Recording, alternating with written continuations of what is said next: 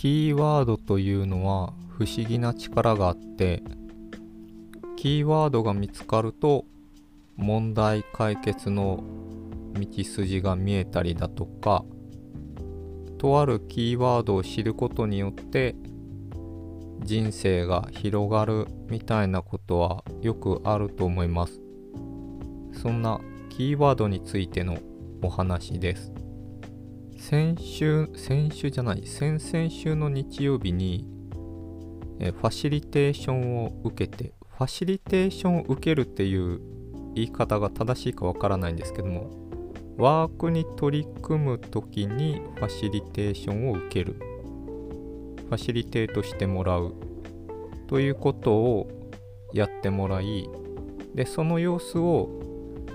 えノートの方に書いたんですけども、えーそのノートの URL は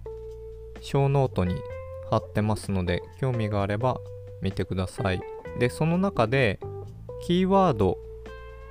というキーワードというキーワードについて書いてるんですけども、えーその先々週のワークの中で、えー非日常感というキーワードがポロって出てきてでそれが妙にしっくりくるしこれからの人生考えた時に重要なキーワードだったりとかあと何かを選択しないといけない場面とか何かを変えたい場面に自分の場合はこの非日常的違った非日常感というキーワードをベースに考えるといいんだろうなというなんだか先が開けたような気がしました。でさらにもうちょっと前にえコーチングっぽい感じのセッションを受けたんですけどもそこで出てきたキーワードが好奇心。で、えー僕は何かを調べ出すとひたすら調べてしまうというのがあってただそれが好奇心というワードとは自分の中で結びついてなくてでその自分が何に価値を置いているかというのを、えー調べるようなワークだったんですけどもその中で好奇心というのが出てきてあ確かにそうだなと。自分の中ではどちらかというと何か作るとかクリエイティブな感じに重きを置いてたんですけども純粋に好奇心がすごくてまあ何かあるとこう調べずにはいられないっていう感じなんだなと、えー再確認しました。ね、このキーワードっていうのを大事にしてるので、えー例えば本屋に行った時に特に本を買う用事がなくても本屋に行ってブラブラするっていうことをやるんですけどもで本屋で背表紙並べ眺めながら棚の書棚の間の通路なんとなく歩くんですけどもその時にふとキーワードが飛び込んでくる。とかまあもうちょっとじっくり見ていくと最近の流行りとかが分かってきてその流行りのキーワードの中で自分が興味持つものとか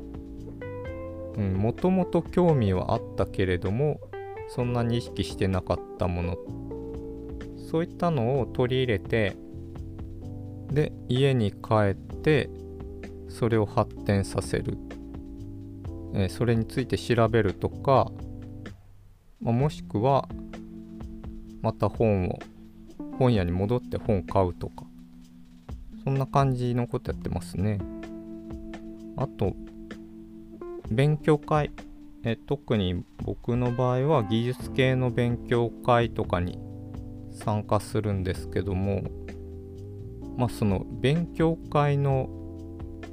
なんだろう勉強会分かってる人たちってあの勉強会で勉強しようとしてないんですね。で割と勉強会で勉強しようとするとうまくいかないだろうなと思っていてで参加する理由というか目的参加する目的人それぞれだと思うんですけども僕の場合はキーワードを仕入れる仕入れるという意識で参加してます。その発表している他のソフトウェアエンジニアがなんか面白いキーワード出したとか、うん、何か面白い使い方してるとかでその時のキーワード拾ってスマホにメモっといてで勉強会終わってから調べるっていう感じですね。でその1個キーワード拾うともうそれについて何日でもね何時間でも何日でも調べられ調べられるし、えー、ソフトウェアエンジニアとかプログラミングのそれから技術系のキーワードだとそれ使って実際に自分でプログラム書いてとか動かしてみてとか永遠に遊べるんですよね。でそういう具体的なキーワードだけじゃなくて抽象的なキーワードとかも、え時々こう自分の中に強く浮かんできてえ僕は本読むの好きなんですけど本をじっくりずっと読むっていうのができなくてというのが本を読んでるとそこに書かれてあるキーワードがキーワードを拾ってしまってでそこから脱線するとかあと本を読んでいてその本には書かれてないんですけどもなんかふとキーワードが浮かんできてでそれについてあれこれするとかやるので本をまともに何十分間読み続けるっていうのができないです。でキーワードはさっき言った、えー、非日常感とか好奇心みたいなものもあれば具体的な人の名前だとか製品名だとかっていうこともあって最近だと製品出してるメーカーで、まあ、このポッドキャストでもたびたび言ってますけどティーンエイジエンジニアリングという会社が面白くて。でその社名で、えいろいろ SNS だとかその辺で検索したりとか。あと人名で言うと直近だと直近とかこのコロナの、時期で名前を知ったんですけど小祝小鳥という声優さんですね。アニメ見ないんで声優さん知らなかったんですけども小祝小鳥えこの人がちょっとこのコロコロナになってから面白い動きをいやあれはコロナの前かな。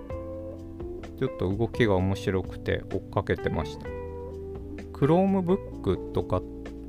この辺のワードはずっと追ってますね。で直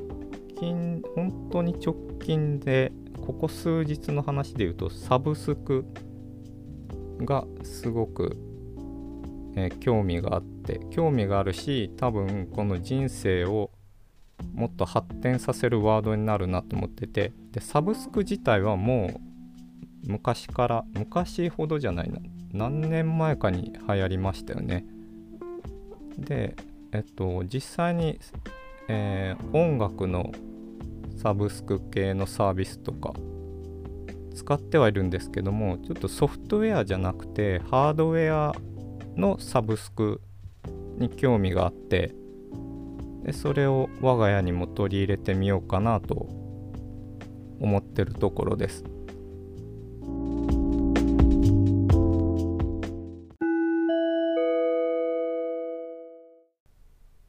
すみません。なぜか録音が止まってしまっていました。でこれは保存する時の問題でなので数回分